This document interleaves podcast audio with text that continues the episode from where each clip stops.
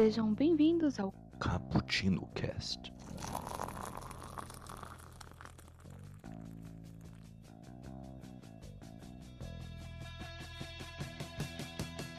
E aí galera que curte um cappuccino, aqui quem tá falando é o Iago e sejam bem-vindos a mais um Cappuccino Cast. Dessa vez, um cappuccino histórico, como eu sempre gosto de fazer aqui. É, e dessa vez a gente está falando sobre um tema que é muito presente na cultura pop, para falar a verdade. Até que combina a gente falar com esse tema, porque foi um, um período histórico que gerou muita repercussão no cinema, nos quadrinhos, em livros e um monte de coisas. E até hoje cria obras fantásticas. Até a gente teve filmes que falam recentemente desse tempo, desse tema, que é a Guerra Fria.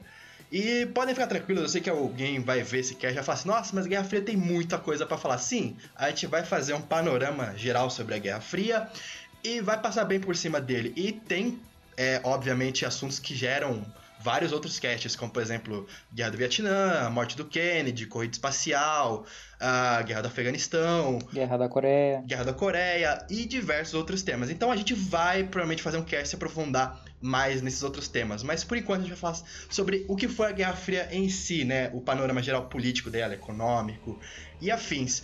Eu sou o Iago e é muito bom saber que a União Soviética conseguiu acabar por causa do McDonald's e do Metallica. E comigo aqui nesse cast tá comigo meus parceiros Luiz e o Daniel. Se apresenta aí, Daniel. Boa noite, galera. Uh, Iago é socialista de iPhone. Sou mesmo, graças a Deus. e... Pagou 500 conto pra irmã do Canadá trazer um iPhone pro viado. Graças a Deus. Capitalismo tá aí. Nossa, que...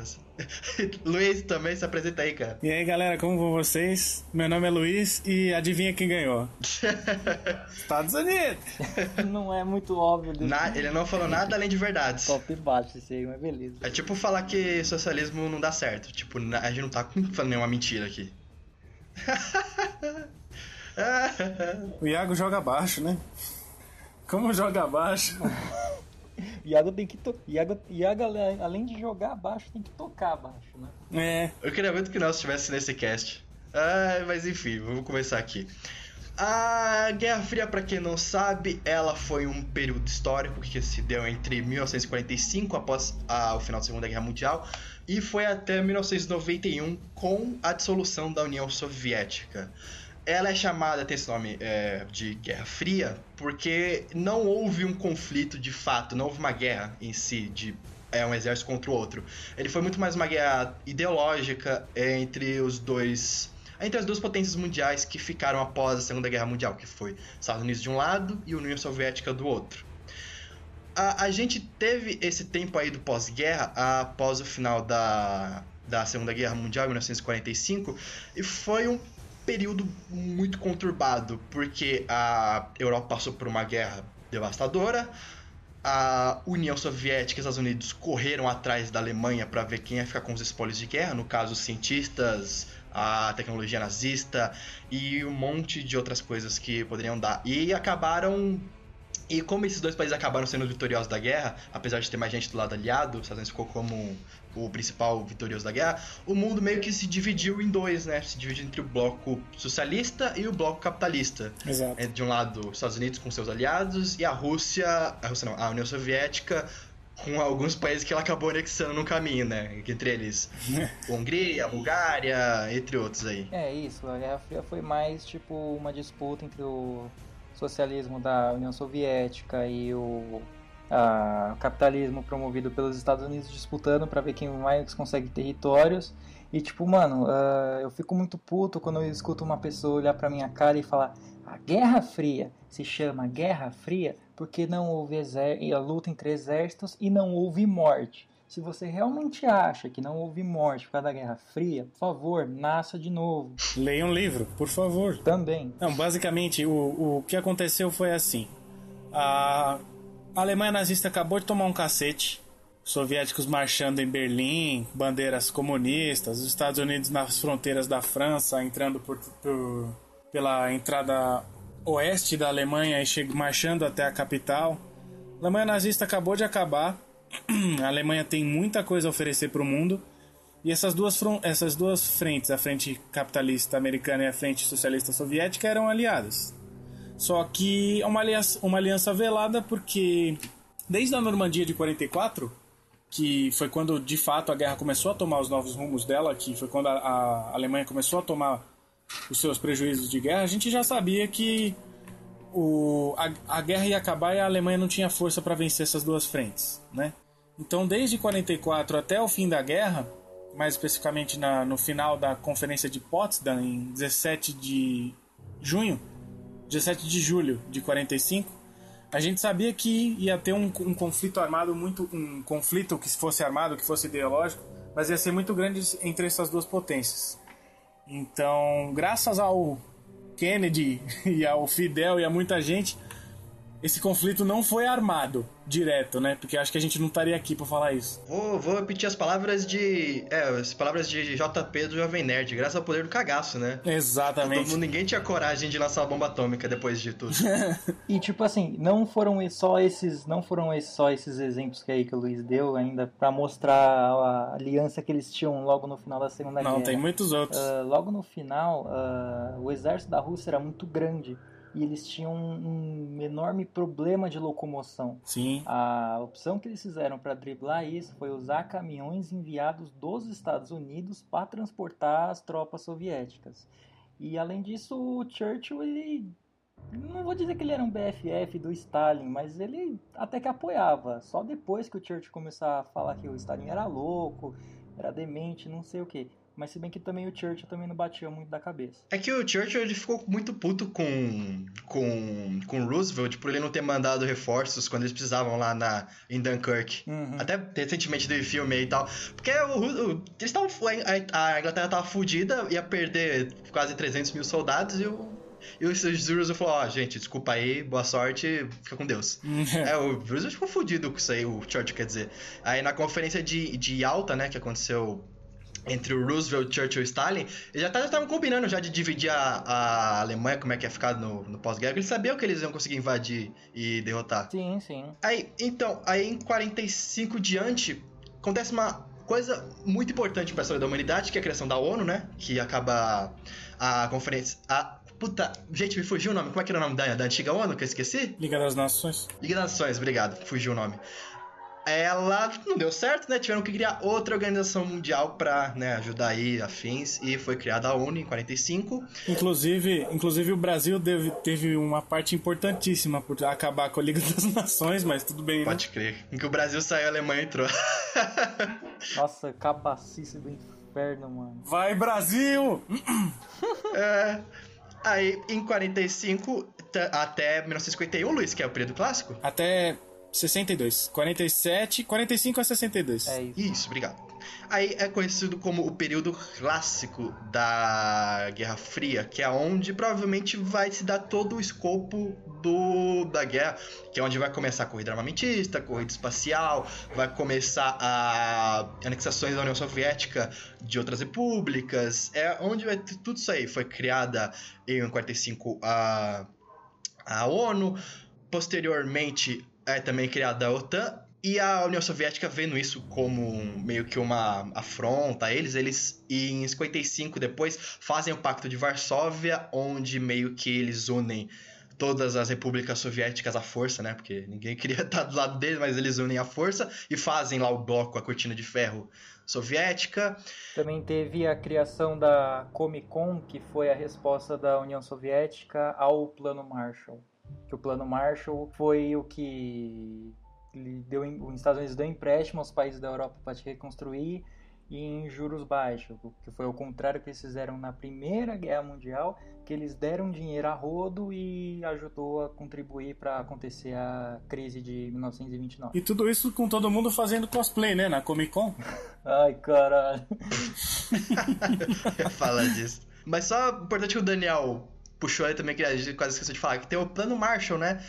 Que foi basicamente o plano econômico dos Estados Unidos para revitalizar a Europa, que tava toda fodida após a Segunda Guerra, né? Foi bombardeado caralho a quatro. Detonada. É, e eles basicamente faziam vários empréstimos para os países europeus a juros muito baixos, ajudavam a reconstruir, mandavam empresas para lá, tanto que muitas empresas americanas começaram a estabelecer na Europa a partir dessa a partir depois da Segunda Guerra Mundial. E isso foi muito importante porque ajudou a fortalecer a Europa junto com a ideia americana, né? Eles se fortaleceram junto muito como como aliados. E foi nesse período também que eles dividem a Alemanha, né? Que a Alemanha fica dividida do lado oriental e do lado ocidental. Sim. O lado ocidental ficou com os Estados Unidos, França e Grã-Bretanha, se não me engano, dividiram ali entre os três.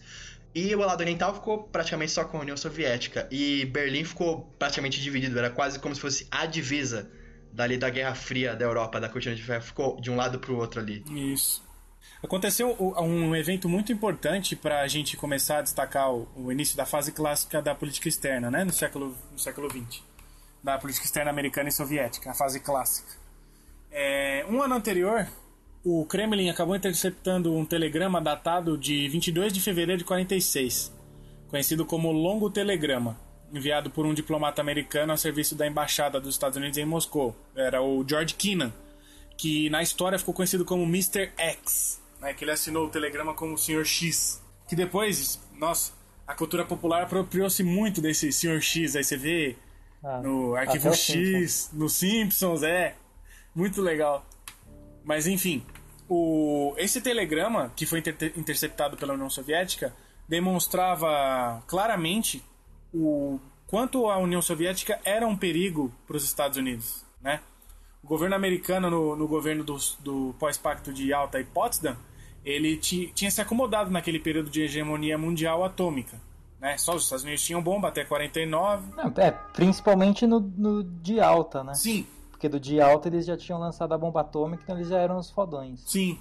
E em Potsdam eles já acabavam, acabaram por dividir a, a Alemanha com Berlim com aquele problema do bloqueio. Não sei se vocês lembram disso nas aulas que a gente teve. Lembro, O problema do bloqueio de Berlim, que as coisas não chegavam lá, porque os soviéticos estavam fazendo ar. monopólio. Isso, exatamente. Tipo, mano, foi é um período de tão cabacice também, tipo, não, vocês não vão passar por nossas estradas, nós não vamos deixar. Tá bom. Olha Eu o vou ar, voando. olha um avião. Olha o avião, olha uma caixa caindo. O que que é? Porra, mano. Comida! Inclusive era uma coisa muito engraçada que na, na, em Berlim tinha o lado oriental e o lado ocidental, né? E na época o muro foi construído só na década de 50. E antes disso, o pessoal, tipo, trabalhava de um lado e morava do outro, tá ligado? Era uma coisa muito confusa outro, pra. É. Era uma... Aí você tinha que passar por verificação, a pessoa tinha que olhar pra você. Tinha até um passaporte especial pra passar de um lado pro outro. Era um, um, um saco, tinha registro que você tinha que assinar. Nossa, era chato para cacete. Não é à toa que Berlim até hoje acho que é o palco da maior centro de espionagem da história do mundo. Tanto que lá até hoje tem o maior museu de espionagem do mundo. Muito, muito. É, cara, é, é, é, é muito foda a história que tem em Berlim assim nessa década. Depois, na década de 50, acho que 53, se eu não me engano, 54, posso estar errado, mas qualquer coisa eu corrijo aqui. É, foi construído o muro de Berlim, né? Pra eles acabarem com essa cachorrada de um ficar trabalhando em um lado, mano no outro, ficar dando rolê. Foi isso mesmo, foi, foi quando tava acabando a Guerra da Coreia, se não me engano. Foi isso mesmo, 53. É. Se não me engano. Inclusive, tem que, tem que a gente também tem que falar uma coisa muito importante que aconteceu no começo da, do período clássico, que foi. A, ah, não, desculpa. Construção se deu em 61. Foi aqui, tá aqui, né? 61, Muro de Berlim. É só pra deixar certinho. Ah, não, tá, tá certo. O, em 53 foi quando começou a ser sancionado o que o Daniel tava falando dos bloqueios, que eram chatos pra caramba. É. E agora a gente tem que falar uma coisa também muito importante pra falar do, do primeiro período, da corrida armamentista, né? Que foi outra coisa que marcou muito a, a Guerra Fria, que no, mais à frente também se tornaria a corrida espacial. A corrida armamentista basicamente foi que, olha, tem duas potências. Uma tem. É, por, um, por uma questão de prestígio, uma tinha que falar que era melhor que a outra. Vamos dizer assim, só pra, pra ilustrar bem. Sim. Eles tinham que ter. Eles não podiam ficar em segundo lugar. Era por isso que era uma guerra. Então, é, sempre estava tentando demonstrar poder. Após o final da Segunda Guerra Mundial, quando os Estados Unidos lançou as duas bombas atômicas, a Little Boy e a Fat Guy, né? Ela, ela tava como maioral. Olha, só eu tenho bomba atômica, eu sei produzir, eu sou grande assim. Tanto que ele teve vantagem em muitos acordos que vieram depois da Segunda Guerra. Só que em 49, Isso. a União Soviética, para surpresa de todo mundo, faz o primeiro teste da primeira bomba atômica soviética. Chamada RDS-1, Isso. que quer dizer Baranats, Daranats, ou, em tradução livre, primeiro relâmpago. E aí que começa a porra toda, né? Até em quando, quando o final da, da Segunda Guerra teve a Operação Paperclip, que pra quem não conhece foi que basicamente é uma corrida pra pegar as melhores mentes e tecnologias nazistas. Os Estados Unidos conseguiu pegar o Von Braun, que era o criador da V2, que era um dos, o, o míssil balístico mais potente na época, que acho que foi um dos primeiros, se eu não me engano, a conseguir fazer uma curvatura e conseguir longe e ainda ir no, no alvo. Eles pegaram o Von Braun e a tecnologia do Von Braun foi de larga escala utilizada no solo americano. Ele até recebeu cidadania americana, foi perdoado os crimes dele. E... Até hoje, inclusive. É, até hoje. Ele, é pra, ele foi o propulsor de muita coisa que veio de qualquer outro tipo de míssil que a gente tem hoje em dia. Ele foi o pai da bomba atômica e o pai da, da corrida espacial. Não, não, o pai da bomba atômica foi Oppenheimer. Também era. Sim, mas o Von Braun foi o pai da, da bomba atômica no sentido do, da criação do foguete. Ah, né? sim, sentido de lançamento. Porque os V2 são utilizados até É. hoje. Se você pegar aquela espaçonave que explodiu, a Voyager ou Challenger, em 80 e pouco, se não me engano. De 83. Não lembro se foi a Voyager ou a Challenger. Ela usava o sistema de propulsão, de propulsão V2. Isso em 86 com, com ônibus espacial, cara. É. A tecnologia dele é- foi largamente utilizada. E tá aí também, de um lado, tanto os Estados Unidos conseguiu o Von Braun pra fazer os foguetes dele e tal, e depois isso muito viria a corrida espacial. A União Soviética conseguiu a também tecnologia nazista e conseguiu os foguetes R-7, que foram também em larga escala utilizados no programa espacial soviético depois mais pra frente. Até iria lançar o, o todas as a Soyuz, a Soyuz era, era soviética, era, era Soyuz. se não me engano. Sim. A Soyuz, a ah, esqueci o nome de eu tava vendo o vídeo agora, eu vi vários nomes de, de, de foguete soviético, mas esqueci agora. Lançou o Yuri Gagarin também, mó galera. E nessa corrida armamentista foi muito marcada por conta não só do desenvolvimento de foguetes, mas por muito desenvolvimento de armas nucleares. Tanto que até hoje, Estados Unidos e União Soviética têm os maiores armamentos nucleares do mundo. Então isso não é surpresa pra ninguém. E foi assinado quando o pacto de não pacto lá do pra desarmamento da- das bombas atômicas? Hum, boa pergunta. Ameaça não- Boa pergunta. Ai, pegou É, agora. eu sei que o pacto. O das bombas atômicas, se eu não me engano, já é mais pra frente, já é em outra fase, já não é nessa. é, Ah, então beleza. O, o acordo ISDF das, dos- das unidades intermediárias de, de destruição, que eram aquelas bombas que tinham mais, autonomia de mais que 3.600 km, ele foi assinado em 83. Esse o ISDF, que foi depois que a gente vai falar que foi impactante pro fim da Guerra Fria. Mas o pacto de desenvolvimento nessa época não, não tinha. Era bomba, quanto mais se produzir, melhor. É, pode crer. É, agora por enquanto era só os Estados Unidos mesmo obtendo uma certa vantagem. É, além de tudo isso aí que o Iago falou, além também teve o plano Marshall, teve a, a doutrina Truman, que já mostrou um grande poder aí dos Estados Unidos também. E também teve a, a criação da OTAN, que a criação da OTAN foi o que consolidou a, a permanência dos militares na Europa, dos militares americanos, né? Na Europa. Sim. Era uma é, desculpa pra ter militar lá na Europa. Porque tinha o muro de Berlim que era. Não, a Berlim era a fronteira. Lembrei, TNP. É, que Tratado de Não por não proliferação nuclear, mas, mas, mais pra é, frente. é 68, mas depois a gente fala dele, é. Só, só pra eu lembrar o nome. E teve também um evento muito importante que marca esse período clássico, começa na década de 50, que foi quase. Quase que gerou uma terceira guerra mundial. Não foi tanto como a crise dos mísseis, mas chegou ali perto. Que foi a Guerra da Coreia, né? Que foi basicamente. ah, com o fim da Segunda Guerra, o Japão estava ocupando a China e a Coreia. Vários revolucionários coreanos é, se juntaram em várias milícias depois que o, o Japão saiu e começaram a invadir, tomar o poder da Coreia. Estados Unidos, muitos sendo ajudados por armamentos soviéticos.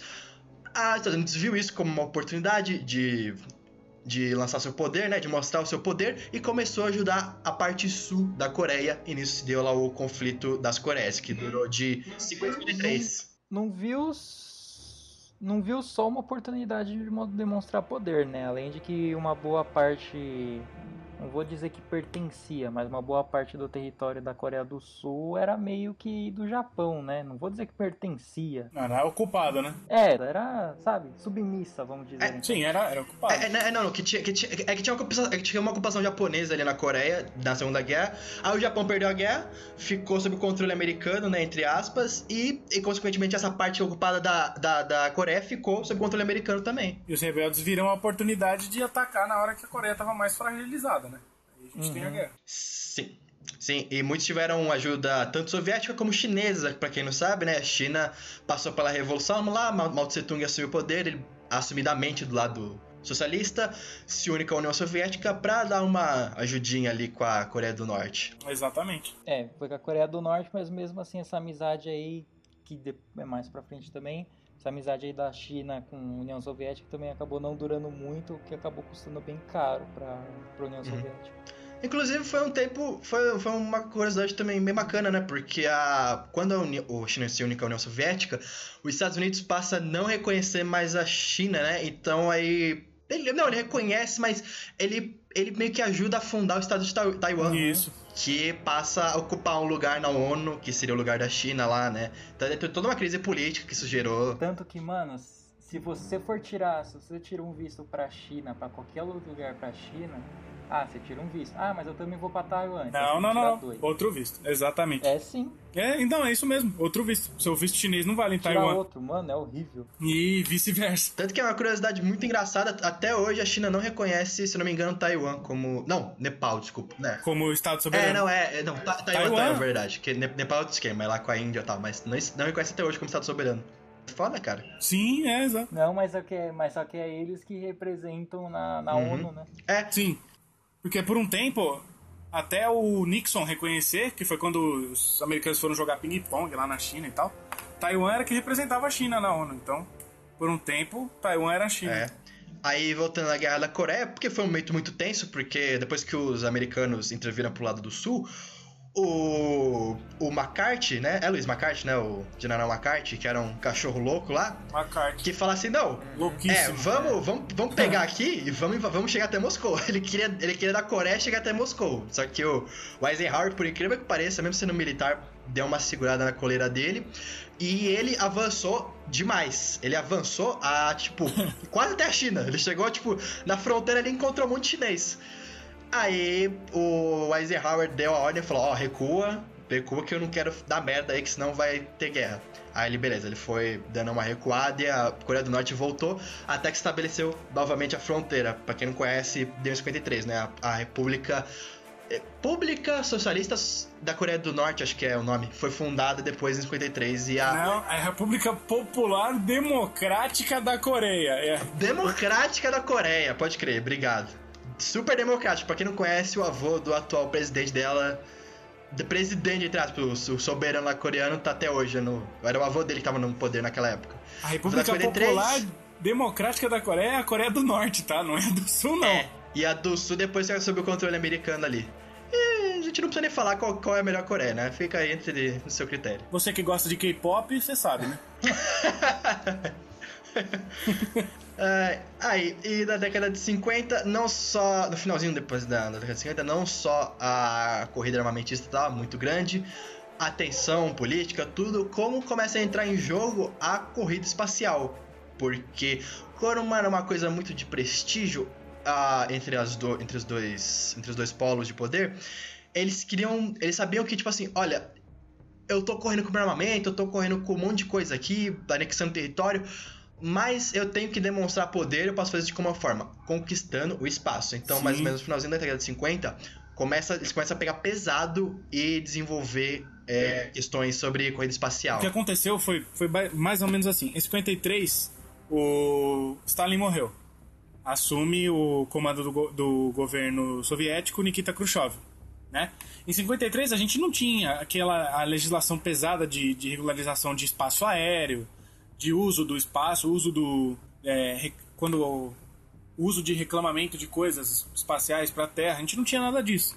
Então a oportunidade a oportunidade do Khrushchev basicamente foi essa. Como é que eu vou fazer para subir e espionar os Estados Unidos? Eu vou até um ponto espacial no qual não existe jurisdição. Lá de cima, eu coloco uma bomba atômica na cabeça dos caras e os caras vão fazer o que eu quero. Porque até o momento né, as bombas atômicas não tinham aquela autonomia de voo que elas têm hoje, né? De atingir qualquer alvo no, no planeta. Então a, a, a ideia da corrida espacial era basicamente essa, pra ver quem que ia pôr a bomba atômica na cabeça de quem primeiro. Inclusive, uma curiosidade engraçada, tem uma... No dia 4 de outubro de 57 foi lançado o primeiro satélite soviético, né? E o primeiro satélite do mundo, que foi Sputnik 1. Foi um burburinho no mundo todo. Nossa, meu Deus, tem uma, uma sonda espacial dos, dos soviéticos. Isso foi notícia no mundo todo, porque os soviéticos caíram na frente da corrida espacial. Graças ao. Eles ganharam todas, basicamente. Outra coisa que também começou a acontecer nessa, na década de 50 foi uma grande forte, assim, já de volta para a Terra, né, Estados Unidos, foi uma forte propaganda anticomunista. Foi aí que eles começaram a falar que se o vizinho é comunista, ah, não abra a porta para comunistas, comunistas comem criancinhas, fique longe deles, esse tipo de coisa. É, isso influenciou também muita coisa na, na cultura pop um pouquinho depois. Tanto que teve muita perseguição de pessoas que eram a, fav a favor da ideologia comunista nos Estados Unidos. Teve muita perseguição, muita gente é, muita gente duplo atuando. Ah, uma curiosidade também bacana que eu não, acho que não cheguei a comentar. Na, no período pós-Segunda Guerra é fundada a CIA, Central de Inteligência Norte-Americana, e na década de 50 é fundada a KGB, né? Que é o, o Serviço Secreto Soviético lá no Kremlin. Que, inclusive, para quem não sabe, uma curiosidade também bacana, o atual presidente da, da Rússia era ex... Agente da KGB. KGB. Ele era, era ex-agente da KGB. Inclusive tem uma foto muito foda dele, que é uma foto histórica, do Putin com o Reagan. Assim, o Reagan foi visitar a União Soviética um tempo aí pra acordos e tal. E tava o Putin, tem uma foto dele, assim, com uma galera ali atrás dele, com uma criança. Putin, e o puta turista. Então... É, e o Putin, puta turista assim atrás dele. Certeza que, tipo, todo mundo naquela foto é espião. Todo mundo ali, todo mundo. Serviço secreto. É, é só você, é só você pensar comigo. Como que tem um turista soviético? De onde ele tirou dinheiro para comprar câmera, para comprar roupinhas de turista? Não tinha dinheiro.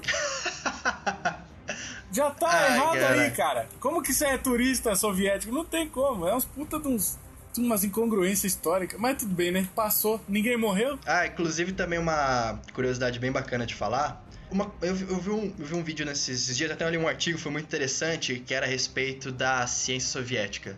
Até acho que passei pro Luiz e pro Daniel também verem. Cara, esse vídeo é, é muito foda, porque assim, é, tem, tem gente que acha que Estados Unidos e União Soviética eles foram a, inimi a inimigos graves, não sei o que, não se falavam, se, tipo, se for soviético matava, uma coisa mais ou menos assim. Mas assim, gente, é, não é tão preto no branco como vocês acham que foi. Tanto que na década de 50 teve uma, uma coisa que foi muito interessante de vocês perceberem.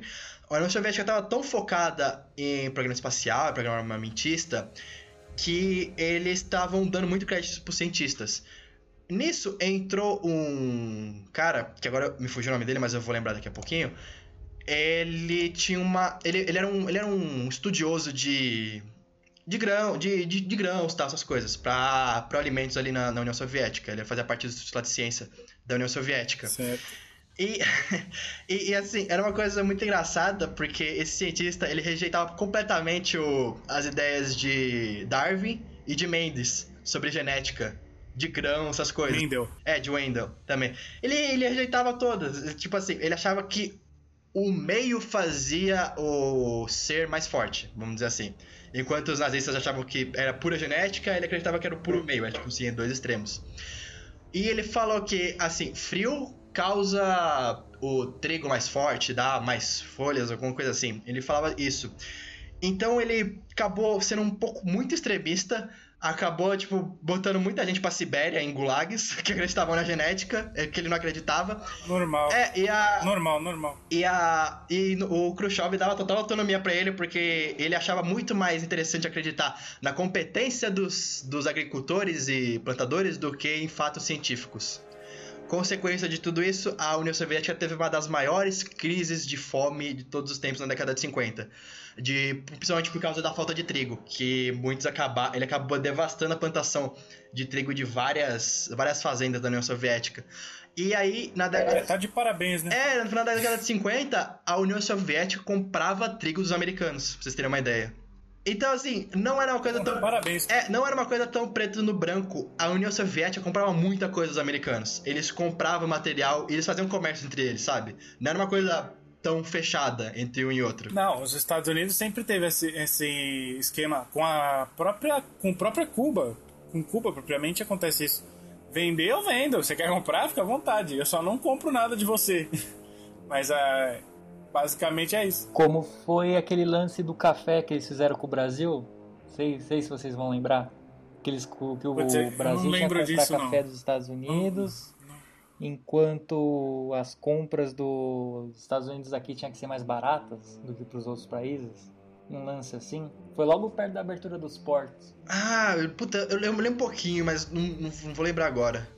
Mas eu sei o que você tá falando, eu tô- ligado, tô ligado o que que é. Mas eu- a gente teve isso na aula, inclusive, mas eu não tô lembrado de- do, do esquema. Mas eu tô ligado o que que é. A gente viu na aula. Bota a nave ainda. Não, pode crer. Mas é- isso, é, isso é engraçado o pessoal falando porque prova o quanto. Assim, o pessoal tem uma visão muito errada. Não era uma coisa tão fácil de você ver que a União Soviética tinha vários pormenores ali, sabe? No- tinha muito preto no branco do que, que era a Guerra Fria. Tanto que esse é um dos casos mais interessantes, de pessoa, já que eles eram tão arqui-inimigos que eles não se conversavam, não sei o quê. Não, na verdade, eles realmente eles faziam comércio. O, ao, ao, os Estados Unidos tinha uma. Tinha a União Soviética como parceiro comercial, bem no começo ali da Guerra Fria. Ah, sim, sim. Lysenko, lembramos do cara? Lysenko. Era, era, o- era o cientista, Lysenko. Era o negócio dele era o Lysenkismo, se eu não me engano. Foi implementado ali em larga escala na União Soviética, o que fez muita gente passar fome ali naquele período. E. ó. é, Deu muito bom. certo. É muito bom você ver, né? Como o pessoal. Não, a ciência não tá com nada. Confia nos agricultores, eles sabem o que eles fazem. É, ciência não dá nada. O engraçado é que o, o que acabou com esse período da fase clássica da Guerra Fria foi exatamente aquilo que a gente estava conversando, né? A Guerra Fria acabou, a fase clássica da Guerra Fria acaba em 62 com a crise dos mísseis de Cuba. Poder do, cada, do cagaço e tecnologia contra a vontade de duas pessoas em acabar com o mundo. Afinal das contas, ninguém quis morrer, não acabaram com o mundo, né? Pode crer, né? Agora acho que a gente já chegou na década de 60, também é um ponto importante pra gente falar. Aí em 62, nada mais ou menos ali na, entre finalzinho da década de 50 começo de 60, teve várias crises é, que quase culminaram também na Terceira Guerra Mundial, além depois da Guerra da Coreia. Teve a Revolução Húngara, que o pessoal tava. Depois que o Stalin morreu, o pessoal húngaro ficou. É, puta vida, não aguentava mais que a União Soviética da União Soviética, eles queriam ver a própria vida deles, o socialismo não dá certo. Começava a derrubar a estátua do Stalin, começava a entrar em conflito com é, soldados soviéticos. E reza a lenda, assim, não vou falar porque realmente é uma coisa que ainda não foi, não foi amplamente divulgada, mas tinha ali uma ajuda americana ali, né, que vinha da Certeza que tinha. de, de espiões da Europa, da Alemanha Oriental, tinha ali uma ajudinha. Isso se fosse descoberto ia causar uma puta merda, porque a União Soviética foi fodida com essa Revolução Húngara. Não só com a Revolução Húngara, mas muitos ali tentaram fazer revoltas contra a União Soviética. Teve a Revolução de- de Praga, na República Tcheca. Teve em outros lugares ali, como, se eu não me engano, na Albânia. Não, não, Albânia é um pouquinho depois. Mas teve em outros ali no- nos países bálticos. E teve aquilo que citou agora da crise dos mísseis de Cuba. Ela culminou no fim da fase clássica, foi a crise dos mísseis que, que fez com que o mundo não acabasse e fez com que o pessoal baixasse a bolinha também, né? É. Aquele papinho de não, nós somos os melhores, não, nós somos os melhores, não sei o quê. Então tá bom, então ataca. não, ataca você. Ninguém atacou.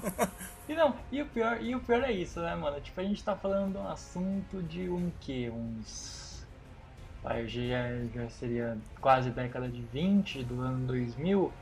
Ah, vai, uns 70, 60 anos atrás. Tipo, mano, o Kim Jong-un e o Trump Mesma coisa. isso mês passado. Mas o Kim Jong-un, ele foi treinado Pelo pra Twitter. Pelo o Kim Jong-un e a Coreia, ele, ele foi treinado pra isso. O vô dele fazia isso, ameaçava atacar não sei quem. A pessoa falava, não, nós vamos aumentar a sua cota de comida que você recebe da ONU. Beleza. Aí depois de cinco anos ele fazia de novo, não, nós vamos aumentar a sua cota de médicos sem fronteiras. Beleza. Ele aprendeu com isso. Isso, é- isso era uma tática, uma tática soviética fortíssima pra receber os insumos da ONU, né? Porque só de batata não dá, né? Só de grão e batata. Isso que eu ia falar, só de grão e batata não cria gente. Não dá, né? e vodka. Ah, mas uma curiosidade, só pra não deixar passar que eu gosto de cutucar, a China também passava muita fome no tempo do Mao Tse Tung, tá? Foi uma das maiores fomes Por quê? de todos os tempos. Ele matou, acho que não sei o quê, 70 milhões de pessoas, alguma coisa assim? Por volta. Nossa, Iago, que fascista você. Você tava lá? Não, desculpa. é. Você Você não acredita viu? em tudo que te escrevem? Você leu isso onde? No Facebook, né? Você acredita em tudo que a história diz? Para, né? A Du- a- po- pois é, a Dulce provou pra gente que, na verdade, ele alimentou muita gente lá na China. Pode crer. Catilápia radioativa. Que ele- Alimentou muita gente, um comia o outro, né? Ai, meu Deus. Aí, após as mísseis de. É, a crise dos mísseis de Cuba, né? 62. Inclusive, tem um filme muito bom que eu sempre recomendo: 13 Dias que Abalaram o Mundo. Assistam, é muito bom. É. O. Tem esse também, e também tem o Sob a Neva da Guerra. Também, muito bom. É, na época, os presidentes eram tanto de um lado o Kennedy e o Khrushchev. E um, é, uma curiosidade aqui que eu queria falar é. O Kennedy, ele não tinha muito interesse na corrida espacial no começo, porque ele achava que o dinheiro podia ser melhor investido, tipo, em educação, em saúde, né? Ele achava que o dinheiro poderia ser, porque realmente. Você vê como o mundo muda, É, né? né? Porque. Um republicano falar isso, cara, que mundo era esse? Pois é, né? Porque o. Assim, o. O Kennedy até que foi um cara bacana pra, pra política americana, pena que durou pouco. Ele falava assim: olha, gente, Só fudeu a gente aqui. É, então. gente, a NASA tá gastando dinheiro para um senhor de um caralho, sabe? Tá gastando dinheiro pra cacete. E, tipo assim, a União Soviética tava muito na frente com o espacial, tava na frente pra cacete, sabe? Eles lançavam um, dava certo. Unidos lançavam, tipo, dois, três. Dois explodia, um subia e explodia no céu, sabe? Era uma coisa que tava levando toda vez o 7x1 da União Soviética. Fazia tudo nas coxas. É, fazia tudo nas coxas, porque eles queriam ap- apressado, era uma coisa apressada. Só pra gente não, não chegar na união. Na, só pra gente não chegar no, no assunto corrida espacial, antes de fechar a fase clássica, é, só se vocês me permitem, o que aconteceu? Em 62, os Estados Unidos tiveram a brilhante ideia de colocar os, uns mísseis atômicos deles na Turquia. Turquia faz fronteira com a Rússia, né? Então, os mísseis atômicos dos Estados Unidos que estavam lá tinham autonomia para atingir Moscou, capital. E todo o range de, de Turquia, da Turquia até Moscou. Ô, Luiz, sabe o que era mais engraçado? O pessoal falava assim: Não, não, a gente só tá estacionando aqui, que é pra testes, não sei o quê. era muito cara de pau, tá Só tô ligado? parando aqui. Não, não só tô testando aqui o que? A medida, né? Com a trena. Não, não, e, e isso que é foda, né? Aquela coisa de sempre, ó, eu vou fazer melhor ou pior do que você. Porque assim, ó, Estados Unidos, ó, eu vou colocar esses mísseis aqui, mas tá de boa, beleza? Aí a União Soviética, ó, tranquilo, eu vou colocar Beleza. esses mísseis aqui também perto de você, mas Isso. apontado pra você. Mas de boa, beleza? É. Aí fudeu, né? Assim. Foi isso que, mas foi basicamente foi isso que aconteceu. Colocaram os mísseis na Turquia, a gente não vê isso porque a gente vive um. A gente mora aqui no, no Ocidente, né? Então ninguém lembra que os Estados Unidos meteu o míssil na Turquia, mas tudo bem. É, aí depois os- a Rússia, em retaliação, coloca os mísseis na, em Cuba, Cuba morrendo de fome, né? Pra variar, o país comunista morrendo de fome. pra receber um dinheiro da União Soviética, apoia essa op- opção. Aí quem correu mais risco de explodir, me diz? Estados Unidos, Cuba, União Soviética ou Turquia? O mundo todo, na verdade, né? Não. Quem que correu mais risco de, de alguém falar não e chegar e falar, ó, o cara quer que eu ponha a bomba atômica na sua porta aí, mano, lá em Miami lá. Quem que podia ter voado? O Barbudo, né? que, cara, é. Cuba, você vê Miami assim da, da ilha. É tipo duas horas de, de balsa, de barco, tá ligado? Então, muito perto. Aí a gente, só pra gente fechar essa, essa parte, o momento em que os países entram em acordo, o Kremlin e Washington, não, nós não vamos nos atacar, nós estamos tirando nossas bombas atômicas, acabou aí a fase clássica da, da Guerra Fria. Foi quando é criada a linha direta entre Moscou e a Casa Branca, né, o Kremlin e a Casa Branca. E é aí que acaba o, fi, é o fim da fase clássica da Guerra Fria e começa a fase de coexistência pacífica. Ou a detente, né? Quando os Estados Unidos e a. Não, a coexistência pacífica, por enquanto. Ah, tá, tá. 62 e 69. Não, a- agora é coexistência pacífica. Nessa coexistência pacífica, é essa, é essa coisa. Eles existiam, mas eles ainda se bicavam. Na detente, nem se bicar, se bicavam. Era cada um no seu canto. Ah, verdade, verdade. Exatamente. A detente era, uma, a detente era basicamente. É, em vez da gente sair na porrada, eu vou te mostrar o quão, o quão foda eu sou no jiu-jitsu, tá ligado? Aí ia lá e batia num cara mais fraco. Mas pra você na, na arquibancada, então era isso aí. Você vier me encarar, você vai tomar esse cacete aqui. Era basicamente isso.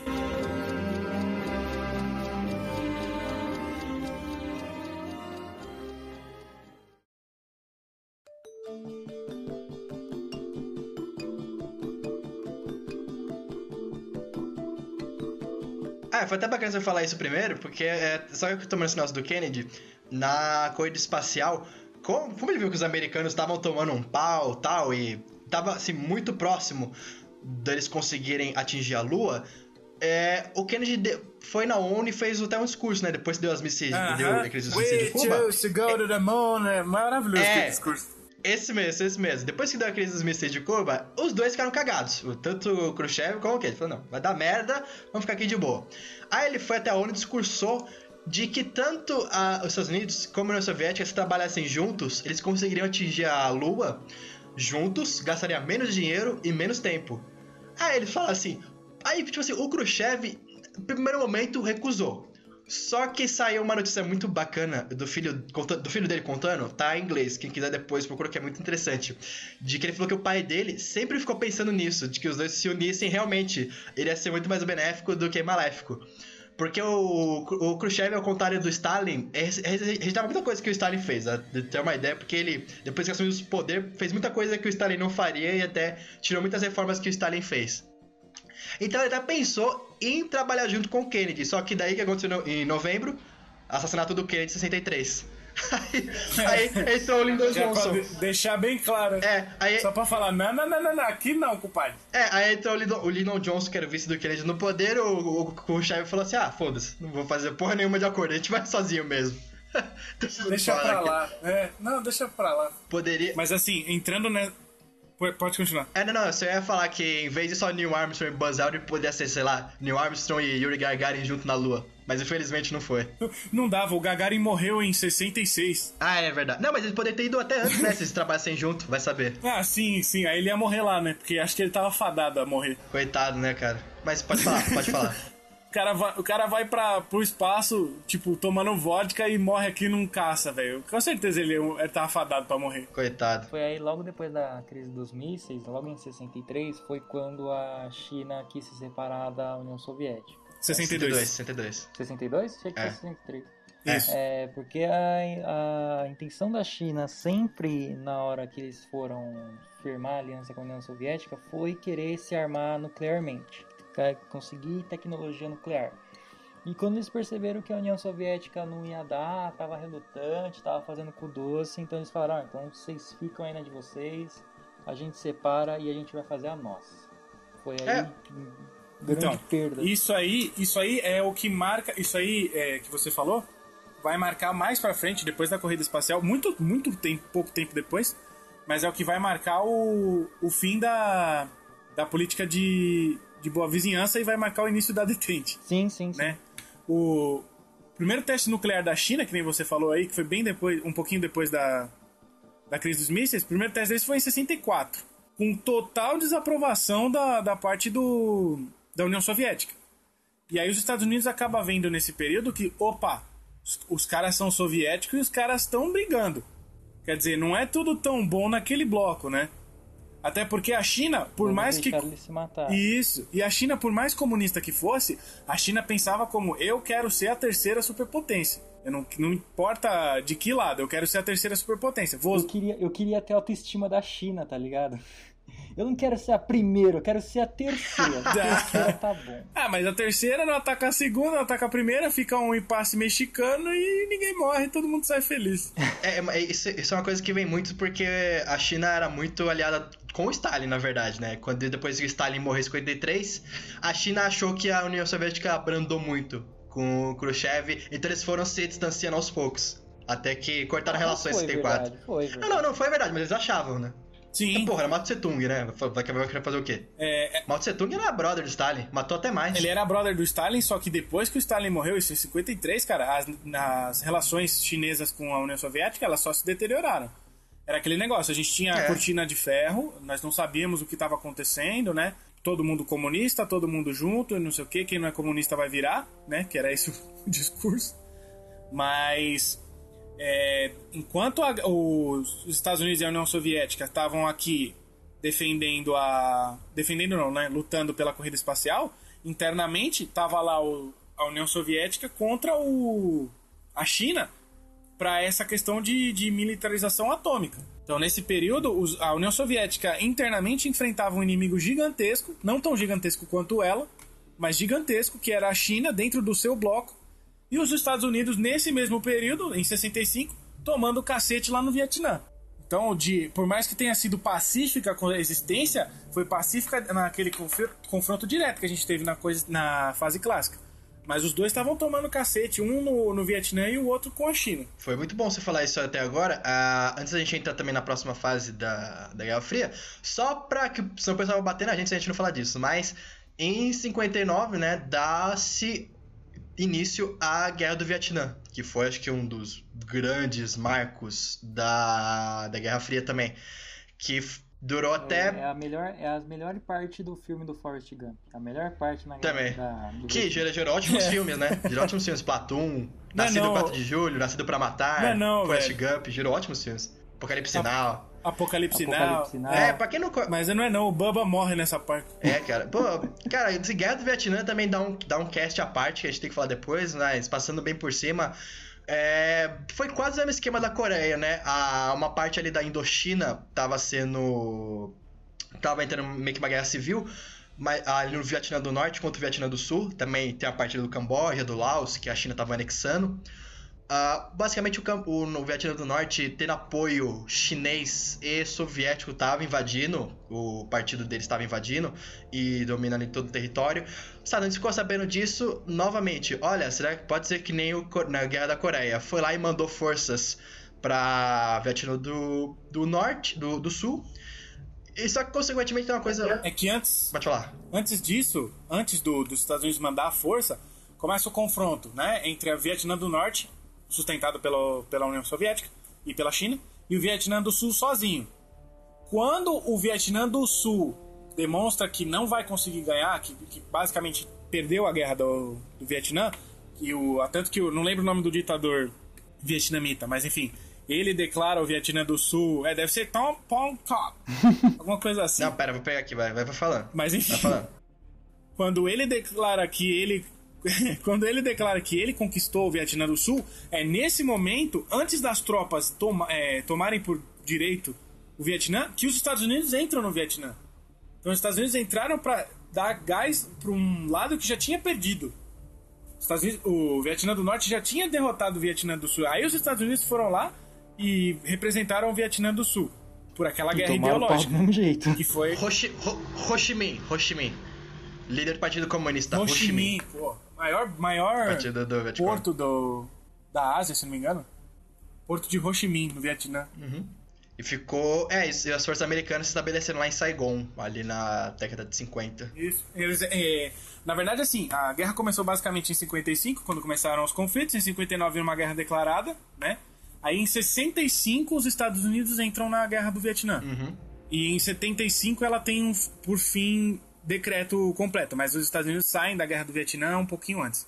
Com a, a saída do Nixon. Nixon dos militares, né? É isso, Nixon que, que acaba com a guerra. Mas enfim, a guerra não acaba quando os Estados Unidos saem. É, foi- é, porque basicamente a, a Vietnã do Norte atropelou depois disso e conquistou. Sim. Infelizmente. Lá. É. E foi uma coisa. E foi uma coisa. é, essa guerra foi uma das mais interessantes, eu acho que é da, do século. Do, da- do século. Do, é, do século. Século XX, porque ah, foi a primeira guerra que o. Assim, a população foi acompanhando de fato, porque até. E também ele não tinha um inimigo declarado, porque na Segunda Guerra Mundial, na Primeira e nas outras guerras que vieram depois dessa, você tinha, olha, um lado desse, outro lado desse, e cada um tinha o seu uniforme. Nessa guerra era foda porque, assim, os Estados Unidos estavam lutando contra civis, sabe? Eles não tinham uniforme, não tinha nada. O pessoal se escondia no meio da aldeia, se, se misturava com a população. Eles não sabiam re- realmente quem que era o pessoal inimigo. Não, guerrilha pesada. É, não, a, a guerrilha vietnamita era foda, cara, os Vietcong. Tanto que morreu muito mais Vietcong do que morreu soldado americano. Morreu, tipo, quase 60 mil soldados americanos pra 1 milhão de vietnamitas.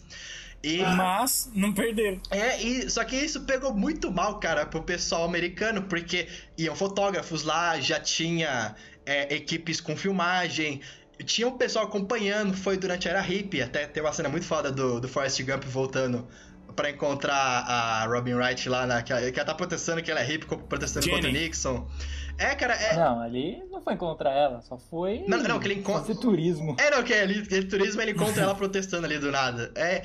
E, cara, assim, foi uma, foi uma coisa muito foda. E você também, você também vê isso no, no Nascido em 4 de Julho, que é o filme do Tom Cruise, que, tipo assim, ele ficou fudido da cabeça lá no Vietnã porque ele viu gente morrendo, ele matou gente inocente, e ele voltava pra. E eram tipo molecada que ia lá pra guerra, era convocada à força, meio que assim. É, e achava sim. que ia ser herói que nem na Segunda que nem os pais deles foram na Segunda Guerra, na Guerra da Coreia, e voltava lá sendo esculachado pela própria população americana, o pessoal jogando tomates nele, Exato. não, não gostando das atitudes dele, sendo esculachado pela mídia, tá ligado? Só, só pra você entender, só pra gente deixar bem claro pra todo mundo, né? É, baixas militares. Os Estados Unidos perderam 58.220 soldados mortos, 1.700 feri- é, desaparecidos e 303 mil fe- é, feridos, né? Se somar tudo, não dá 360 mil pessoas. A, a China perdeu 1 milhão e 446 1 milhão, perdão, 1 milhão e 176 mil pessoas mortas. A China não, o Vietnã. Vietnã. A China, a China e o Vietnã. É. E 600 mil feridos. Quer dizer, não foi quatro vezes mais o que eles perderam. E eles ganharam a guerra. É isso que os Estados Unidos não, se, não admite até hoje. Porque os Estados Unidos eles iam pelo sistema body count, né? Não, vai contando os mortos que que é sinal que a gente tá ganhando. É, Só que exatamente. não era bem assim.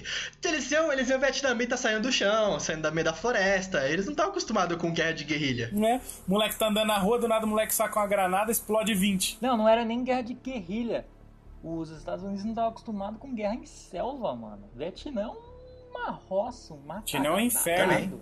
É um inferno com um monte de, de taturana. É, não era que nem a Europa que eles às vezes conseguiam estabelecer bases bem definidas, tinha um mapeamento e tal. Né? É. Uns, uns predinhos bonitinhos. Ah, ele tá na rua. Não, Não. ele tá na, naquela terceira árvore ali na casa do caralho. É. Ele tá ali onde tá cuspindo bala.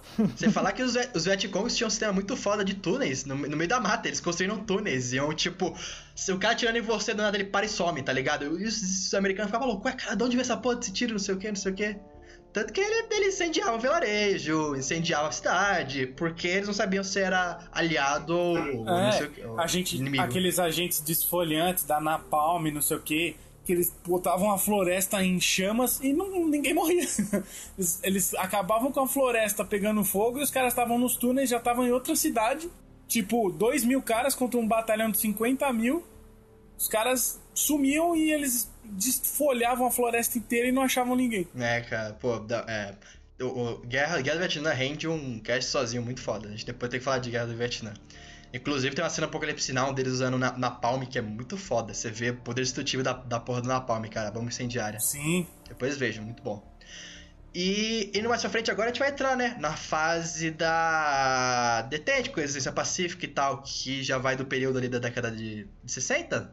62 até 79, né? 69. 79. 69 até 79. Isso. É assim, é, o que acontece em 69 que muda o panorama de coexistência pacífica para uma distensão? 69 a gente tem duas coisas que mudam completamente o panorama do, da política externa mundial. Um carinha chamado Neil Armstrong pisa na Lua e acaba com a corrida espacial. Né? Quer dizer, os Estados Unidos ganharam. Os, a União Soviética ganhou e estabeleceu todos os recordes espaciais, todos. Primeiro homem a, a su- subir para o espaço, maior número de pessoas a ir para o espaço, a primeira mulher no espaço. A União Soviética mandou uma mulher para o espaço em 65, se não me engano, o nome dela era Va- Valentina Tereshkova. Primeira mulher a ir para o espaço. Isso num país, uma- um país comunista como a União Soviética, isso era uma puta Quem conquista. mandou, quem mandou o cachorro? Foi a União A Laika Soviética. foi a União Soviética. O nome dela era Kudryavka. Ô Luiz, uma, com uma curiosidade bacana também, tem uma. Em ah, 65, 64, se eu não me engano, a Estados Unidos iam mandar uma- a primeira missão com mais de uma pessoa, iam mandar com dois carinhas astronautas. A União Soviética viu isso e falou assim: não, não, não, a gente vai mandar com três.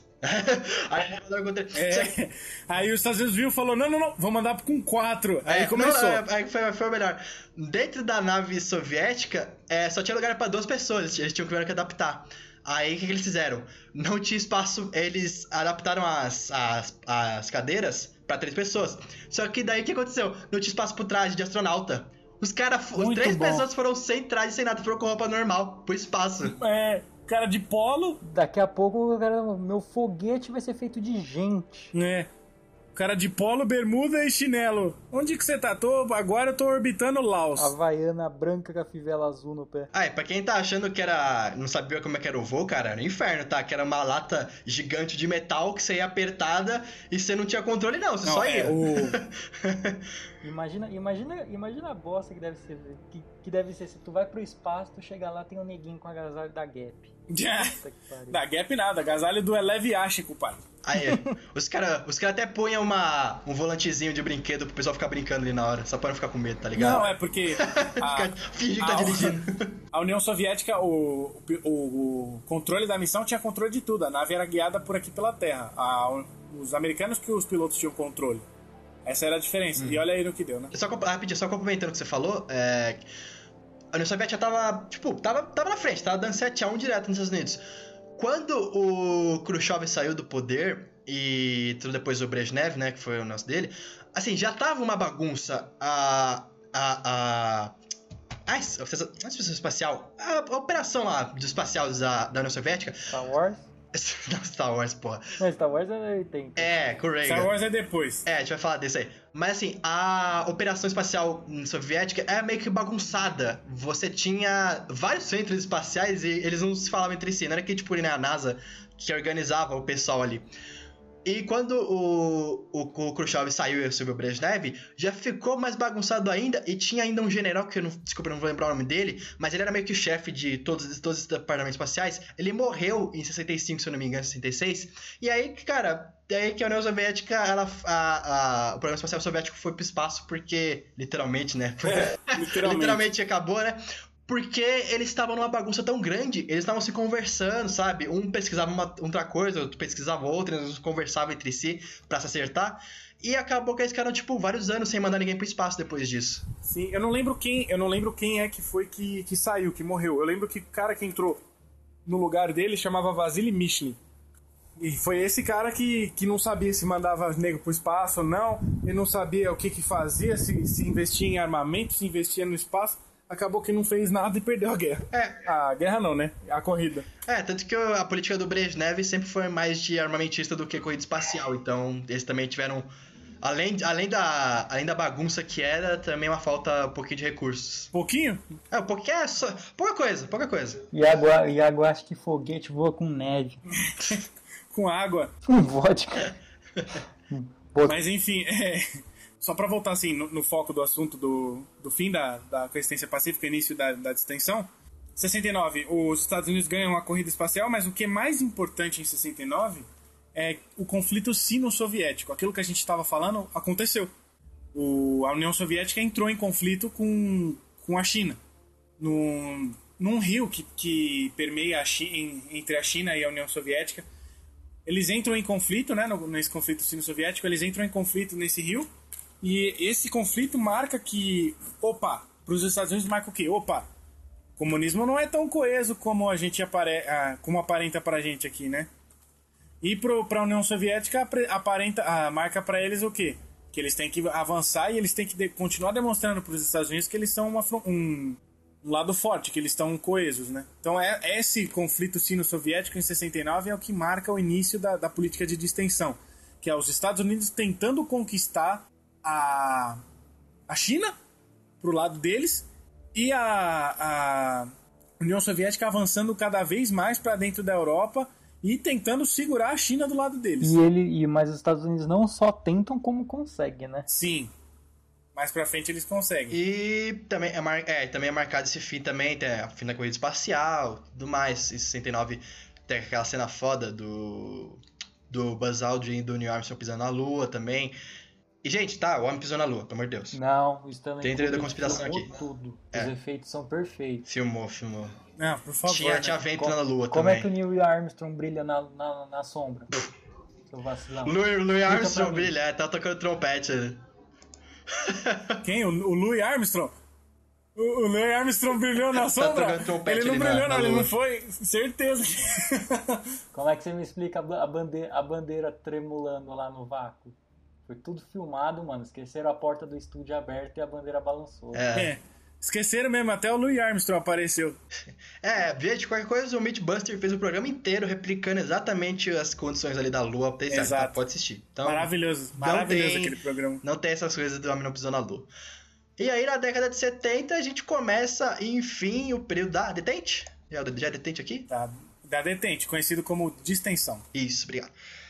E ela foi marcada basicamente pelo quê? De, olha, não vamos cutucar e também não vamos provocar. Porque as duas já estavam É.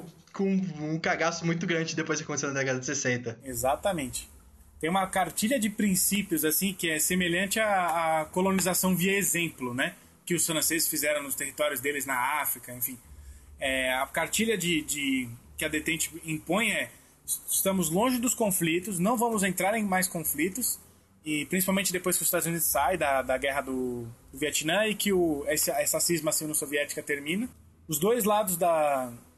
Os dois lados dos períodos com das, do, perdão, os dois lados da- das potências acreditam que a melhor coisa que você pode fazer é guiar por exemplo e continuar crescendo militarmente. Então é nesse período que a gente tem um crescimento, aquele crescimento absurdo de número de bombas atômicas soviéticas, número de armamento, e que você tem os Estados Unidos financiando cada vez mais países em, em desenvolvimento, lá com o eixo do terceiro mundismo, que entra o Brasil, Argélia, Egito, enfim. Ah, e só pra falar que a gente não esqueceu também, que vai, a gente vai, alguém vai reclamar nos comentários.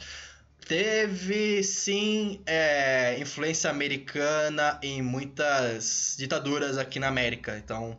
Inclusive a nossa. Inclusive, é, Então, isso, isso era o que eu tava pronto pra falar agora que a gente entrou na década de 70, até né, na de 60, como na, foi do Brasil.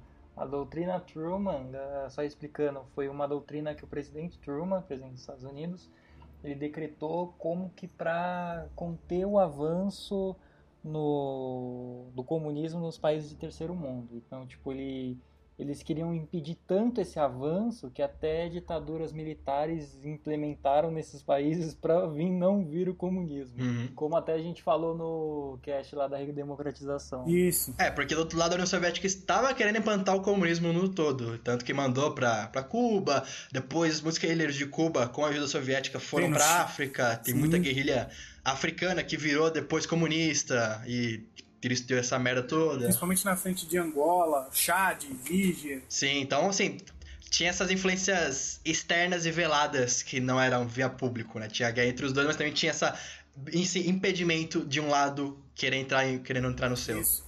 É, assim, esse pe- período da época do, do governo, né, dos governos soviéticos e americanos, marca um período de confraternização, tanto que a gente tem o, a rodada de conversação sobre limites de armas estratégicas, que é aquilo que o Iago estava falando, que é o SALT. O SALT 1, que é de 74, é a primeira vez desde 47, desde a assinatura, desde 45, desde a assinatura do Tratado de Potsdam, que Estados Unidos e União Soviética assinam um tratado em conjunto com uma rodada de limitação de arma estratégica. Então esse estado é um estado de passividade que é culminante para a opinião pública reagir por- posteriormente às críticas de, passividade, tanto do- por parte do Brezhnev na União Soviética, quanto por parte do Ford e do Jimmy Carter na, nos Estados Unidos. Inclusive, foi no período da detente que foi criada a bomba de hidrogênio ou não? Sim, não, não. Foi antes, né? Não, foi sim, foi sim. É, eu até pesquisar aqui, porque eu. Foi sim, eu tô confundindo com a. tô- eu tô confundindo com a maior. A maior bomba já criada, é, o Tsar É. lá. Esse, esse foi não, não, é, antes. é, é, é- Ah, não, mas é. Ah, não, verdade, é. Uh, Deixa eu pegar aqui só pra confessar que eu não tô falando merda, porque tem a ver com, com, com o que o Luiz falou. Não, acho que foi 67, se eu não me engano, tá aqui. Quem sabe faz ao vivo. Uh, não. Não, mas enfim, é que como o Brezhnev tinha muita essa coisa de investir pesado em armamento pra mostrar que eles são superiores, mesmo não usando, é criada lá também nesse, nesse período a Tsar Bomb, né? Que até hoje é a bomba nuclear mais potente de todo, todos os tempos. Todo o tempo. É. Sim, acabou com muita coisa. E graças a Deus nunca foi usada, né? Só em teste. Muito bom. É, exatamente. E também no período da década de 70, acho que marca uma coisa muito interessante a gente falar, que foi. Ah, o Luiz gosta pra caramba de falar sobre isso, que é o Watergate, né? O escândalo do Nixon. Que depois que ele ganhou as eleições, lá teve o Watergate. Caraca! E agora tá tendo o Stupid Water, Watergate. O do, do, do Trump. Quando o Trump falou que o Obama Ah, tava nossa, eu vi. vasculhando o gabinete dele. E até agora. Achou um monte de uísque e bandeira do, de, Do Alabama. confederado. É, do, confederado.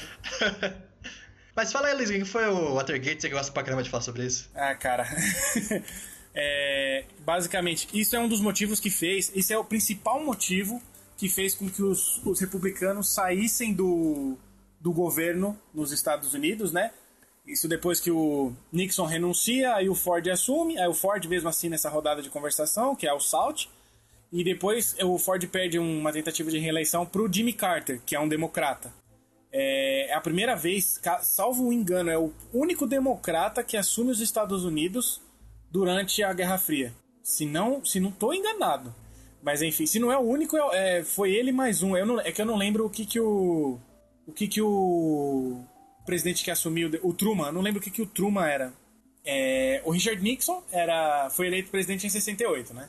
E a gente tem, ele sucedeu o Lyndon Johnson, terceiro presidente dos Estados Unidos que estava na Guerra do Vietnã. Ah, não, cara, co- corrigindo você. O, o Kennedy e o Lyndon Johnson era, era do Partido Democrata. Kennedy era democrata? É, era democrata, eu vi aqui agora. Tem certeza? Certeza, eu vi aqui agora. Caraca, cara. É, então, o Kennedy, o Johnson e o Carter foram democratas. E o Truman Ah, também. legal.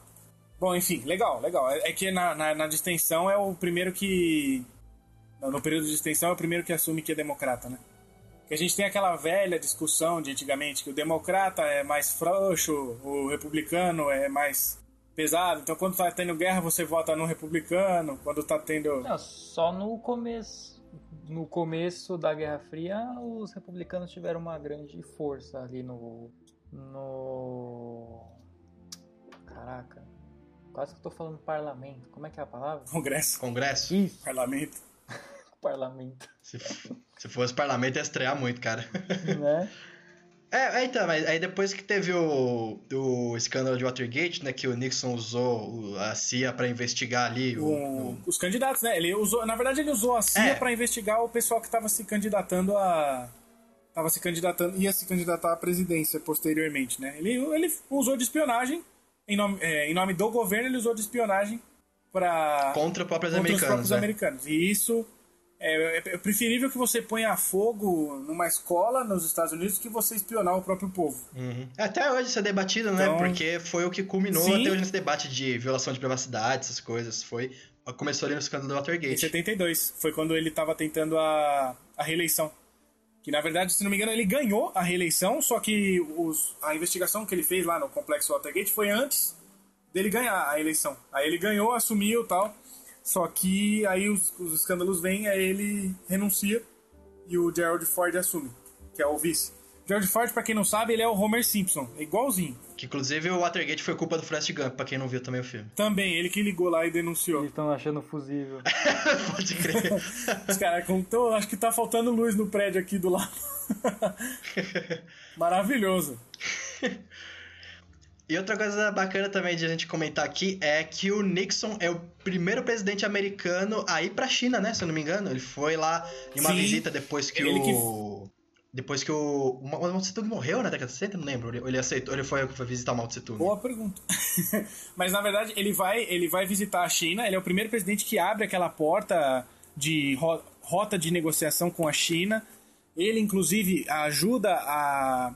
a- o, ele não, né? O, o plano econômico dele, o gabinete econômico dele, ajuda a financiar os primeiros projetos da China para a criação de paralelos, né? Que, que a gente chama de, de produto Ching-Chong.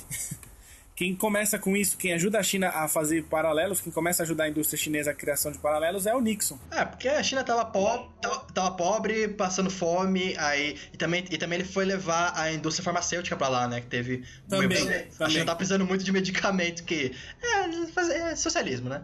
Eles estavam precisando porque eles estavam morrendo e não tinha mais como reverter a situação. Então o Nixon foi também, junto com a indústria farmacêutica, fazer acordos com o Mao Tse Tung e tal.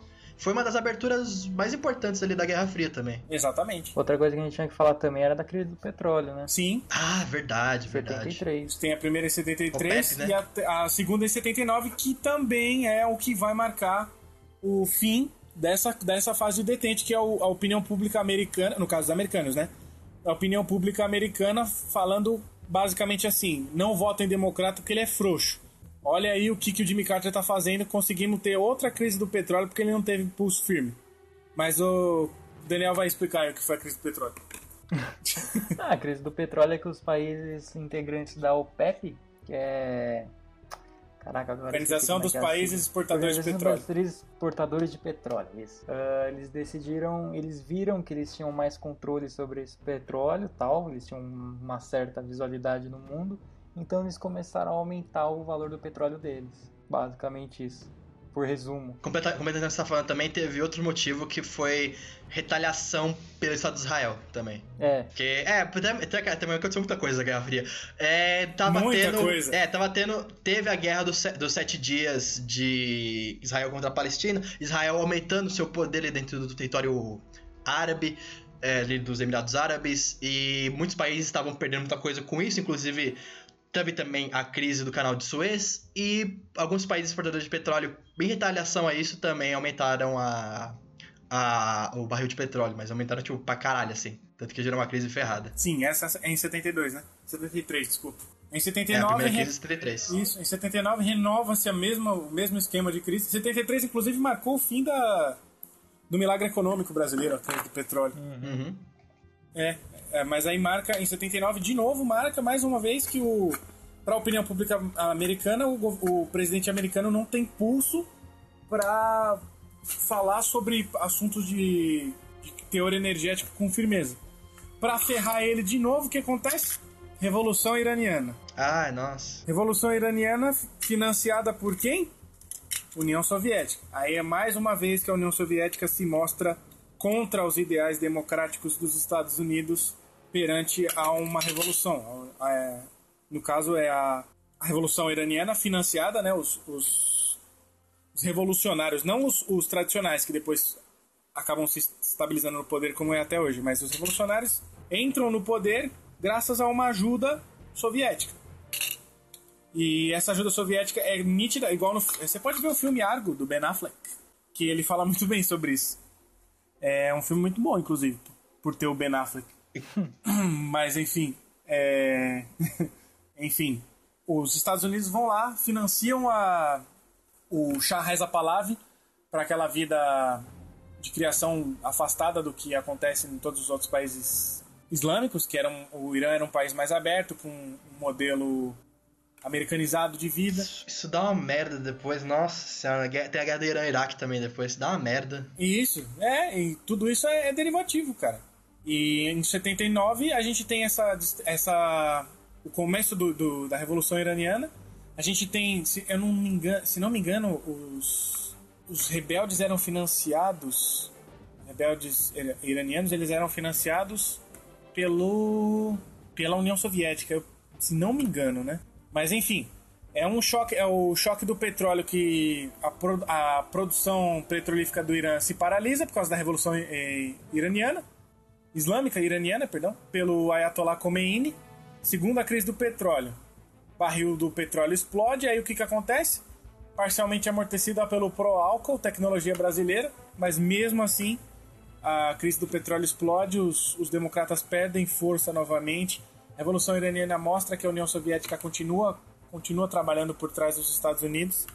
E aí a gente tem o, o começo do reaquecimento da Guerra Fria de novo, com o nosso querido Ronaldinho. Foi no meio desse bolo todo que teve o conflito do Afeganistão? Sim, isso, exatamente. É no Afeganistão que o. Perdão, eu falei besteira. É no Afeganistão que os soviéticos são, financiam os rebeldes. Não é no Irã. O Irã, o Irã é, é revolução religiosa. É no Afeganistão. Eles financiam, eles financiam, não, eles invadem o Afeganistão, de fato. Não, mesmo. é porque assim, o Afeganistão era governado por rebeldes X, que eu não, agora não vou lembrar o nome. E aí o, o Afeganistão, como aliado, os, os soviéticos invadem o Afeganistão e causam o fim da detente. Eles invadem para financiar outros outros ditadores, os Mu, Mu, Mujahedin, se não me engano, era o nome deles.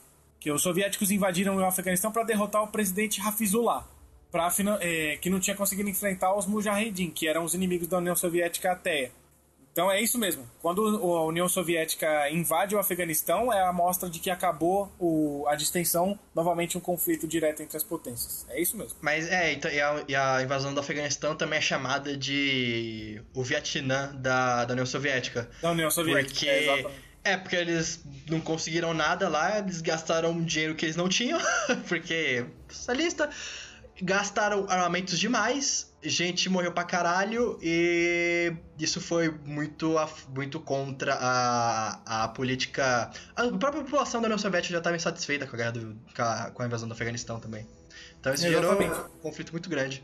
Foi que já começa a União Soviética a perder força já. Já começa ali na guerra do. na invasão do Afeganistão.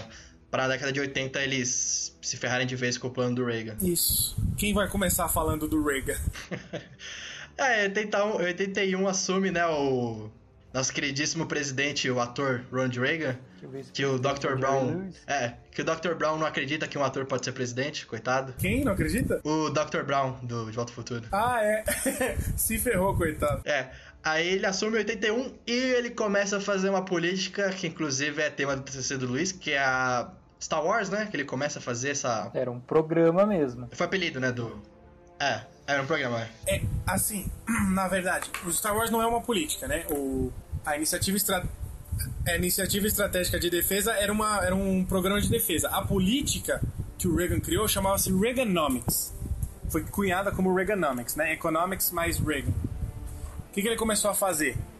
Começou a cortar os gastos públicos, começou a cortar cargos públicos e começou a privatizar. Olha que para um americano fazer isso, já devia ter só três cargos públicos, ele deixou para um, né? Pro o Ronald Reagan, ele não queria, ele queria tirar o ensino superior financiado pelo Sim. Estado. Para ele o Estado não tinha que ter Com educação, com... com religião, com nada. O Reagan era bem loucaço, cara. O Reagan hoje, acho que ele não era eleito não, mas enfim, né? Foi ele eleger o Trump. Ah, é, isso que eu ia falar. Mas enfim, o Reagan ele entra no governo sabendo que limitado ao tempo dele, limitado aos anos 80, rapidinho. que era aquela maravilha. É, rapidinho, Luiz. Inclusive Hollywood. É uma dúvida minha. Você acha que Fala. se hoje em dia o Reagan tivesse no, naquela época tivesse no Twitter, o Reagan e o Brezhnev ia ficar ficando tretinha no Twitter? Eles iam ficar Tretando? com tretinha no Twitter, Cer será? Certeza. Certeza. O Reagan era mó picuinha o Reagan foi presidente do, do SEG, velho. Todo mundo ia. O Reagan foi presidente do Screen Actors Guild Awards, mano. Ele era mó. É melhor os soviéticos tomarem cuidado. Star Wars vem aí. Hashtag SW. É. Hashtag, hashtag, hashtag segura nós. A União Soviética cai amanhã. Hashtag quero ver pegar o que o seu radar não vê. É. Esse é foda, cara. Esse é foda.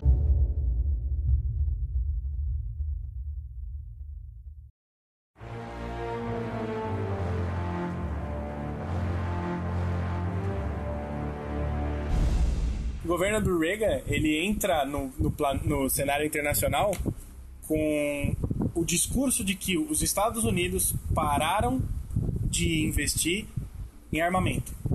Os Estados Unidos pararam no tempo. Enquanto os, eles, ele apresenta num discurso que ele faz lá um aqueles address to the nation, sabe que o presidente vai na, na TV, Sim. aí fala pra cacete, que ninguém assiste. Mas enfim, enfim, ele vai lá e solta.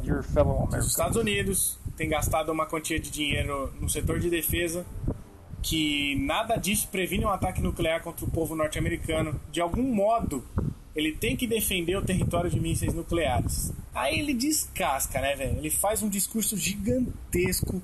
Aí ele fala: Ninguém aqui quer matar os, os soviéticos. Ninguém aqui quer acabar com a União Soviética. Mas, aí começa, né?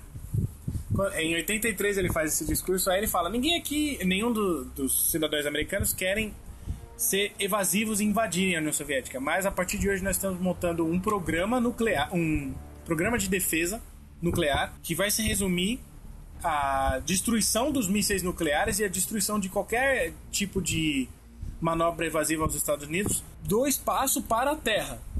Ou seja, o, nós vamos investir numa rede de satélites acoplados, nós vamos investir em mísseis ar-terra, nós vamos investir em caças sub, suborbitais, nós vamos investir em armas suborbitais. E raio laser. E a gente. Raio laser, é isso mesmo. Vou criar a Torre da Justiça. Vamos fazer. Vamos, vamos fazer Chewbacca, Estrela Han da Solo morte. e a porra toda. E ele deixou isso claro. Ele falou: ó, eu, os Estados Unidos vai começar a investir. E ele falou, tipo assim: ó, a gente tem um trilhão sobrando já jogou na cara, já, né? A gente tem um trilhão sobrando. A partir de amanhã, tô assinando o decreto hoje, amanhã vai começar o programa USDI, é, Iniciativa Estratégica de Defesa. E ele deu um, um, trilhão na mão das empresas. Se não fosse o Reagan, hoje a gente não tinha Google, a gente não tinha é, Sky, que é TV a cabo, a gente não tinha um monte de empresa que se desenvolveu no, no Vale do Silício que pegou insumo do governo, que o governo tirou do, do corte que ele teve de gasto público e colocou nessas empresas. Ele queria que metade das empresas do Vale do Silício estivesse fazendo satélite. Ele queria colocar um milhão de satélites no ar para mostrar que ele consegue enxergar. Eles têm o Sky Eye, né? Eles enxergam tudo, eles veem tudo e eles são os donos do, do espaço. E do espaço eles detêm qualquer. Eles iam deter qualquer que fosse a, o perigo que viria da União Soviética ou de qualquer outro. União Soviética fudida do jeito que tava, sem dinheiro, povo puto, não ia ter como chicotear os negros para eles desenvolver um programa igual. No final das contas, a União Soviética colapsa por causa disso. É, e também só completando também o que o Luiz falou, é, não foi só esse sistema que também estava quebrando a União Soviética, como muitas repúblicas ali da, da União Soviética estavam pedindo sua independência. Você já tinha.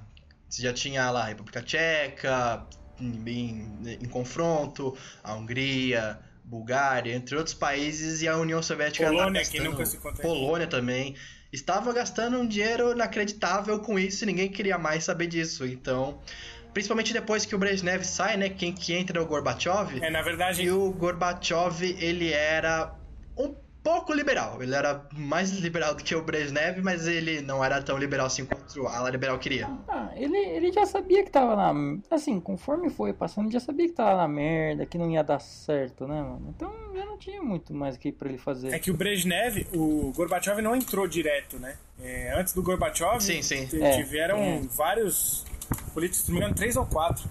Mas ficou, que... tipo, meses. É, foi isso, um assim? Ele entra ele sai, ele entra no lugar do Khrushchev, ele morre, aí entra o Yuri Andropov. Yuri Andropov fica um ano, morre, aí entra o Konstantin Chernenko. Konstantin Chernenko entra, fica, se não me engano, menos de um ano, morre, aí entra o Andrei Gromyko. O Andrei Gromyko fica até 88. E ele é presidente até 88, só que o ministro da economia nesse período já é o Gorbachev. O Gorbachev assumiu 88 até 91. Mas o Gorbachev era quem mandava na União Soviética desde 85. Então, a União Soviética, que teve um presidente que durou 25 anos, em 3 anos tem 3 presidentes. É, também porque. É, é o Gorbachev assumiu em 75.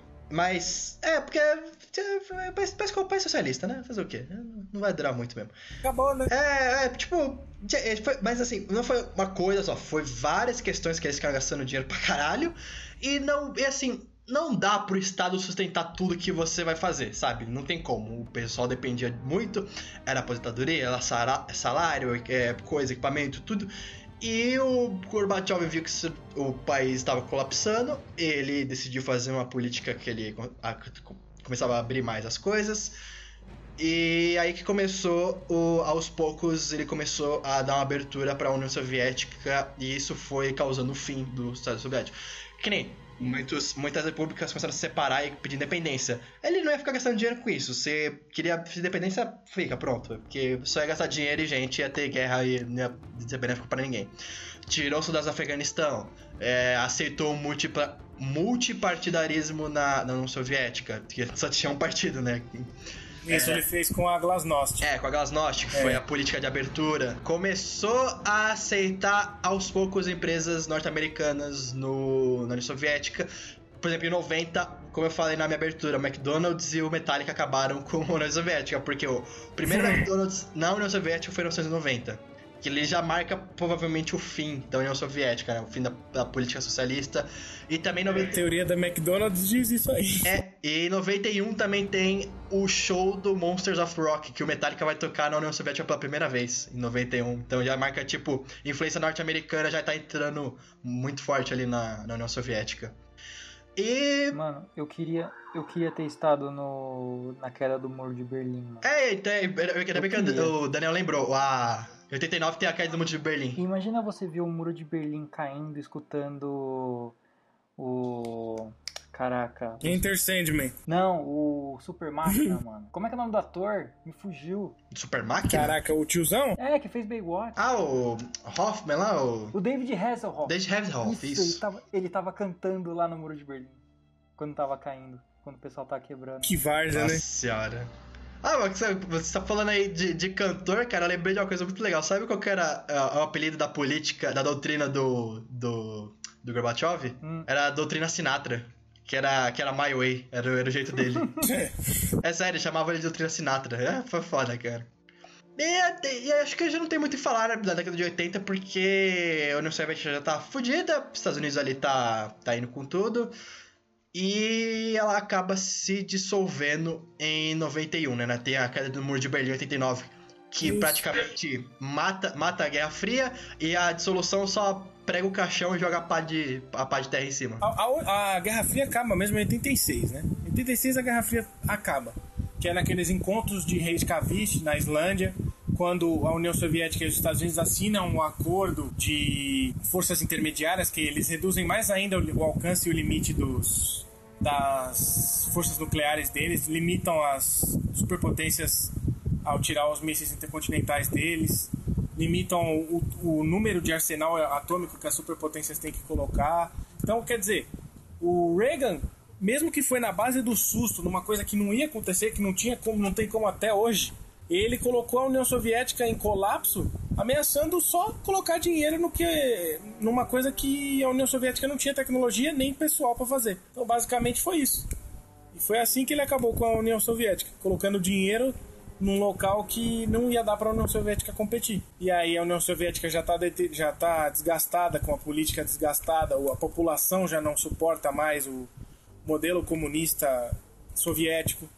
Aí a União Soviética começa a ruir. Até porque a União Soviética até hoje, até esse período ainda estava financiando a é, guerrilha, estava financiando Cuba. A guerrilha no Afeganistão até aquela É, então, em Cuba. É, e os Estados Unidos tipo meio que abandonou isso, já não estava mais, já não tava mais ajudando, por exemplo, é, ditaduras como o Brasil, é, Peru, outros lugares. Já tinha, tinha, tinha largado, mano, o estado é nosso aqui, vocês que se virem aí. Sim, devolvendo o poder pro, pra quem ganhou a guerra, né? uhum. né? Inclusive o, inclusive o Gorbachev fez uma política muito arriscada que ele liberou. Não sei se foi ele, mas. Ah, não, se foi o Nikita Khrushchev, mas acho que foi ele que o pessoal teve mais acesso a documentos é, pessoais do Stalin. Também do nosso dos gulags, que ficou aparecendo, teve mais evidência na, no período dele. Ele fez bem uma, uma política bem de abertura mesmo, no, tanto de informação como de economia. O papel dele, o papel do Gorbachev foi em seis anos, que não fosse um tempo tão curto, mas em seis anos, preparar um país que desde 1917 não sabia o que era liberdade de expressão, não sabia o que era dinheiro, não sabia o que era igualdade social, não sabia porra nenhuma. Ele, ele em seis anos, o papel dele foi preparar a Rússia para receber o capitalismo. E foi isso que ele fez. É, não fez muito bem, mas fez bem pra caramba. Ele, ele, ele ainda queria manter o comunismo, né? Tipo, ele, ele, ele, ainda era. Ele ainda era do partido comunista e tal. Mas ele viu que realmente não tinha escolha, ele teria que abrir até contra a vontade do, dos partidos mais conservadores ali da Rússia. É, tinha porque realmente não tinha jeito. Aí ele. A, a, ele sustentável. É, daí teve a Glasnost, teve o plano econômico que foi a perestroika. E foi, cara. Depois o, o, se eu não me engano, depois, depois que a, eles fazem os acordos, o Reagan ainda continua com, com a, a, o Star Wars lá, até o final do mandato dele? O Star Wars, ele, ele tem um movimento, é um movimento indispensável pro fim da Guerra Fria. Mas ele barrou-se em muitos problemas técnicos, ele se barrou em baixo orçamento por parte do, do Congresso. Ele não conseguiu nem 5% do que ele pediu de orçamento. Ele pediu tipo 3 trilhões de dólares. Caralho! E o Congresso deu, sei lá, 40 bi. Mas nesses, com esses 40 bi, ele começou a investir no Vale do Silício, começou a investir naquelas pequenas empresas que trabalhavam com, com desenvolvimento de satélite, com lançamento de satélite, com desenvolvimento aeroespacial.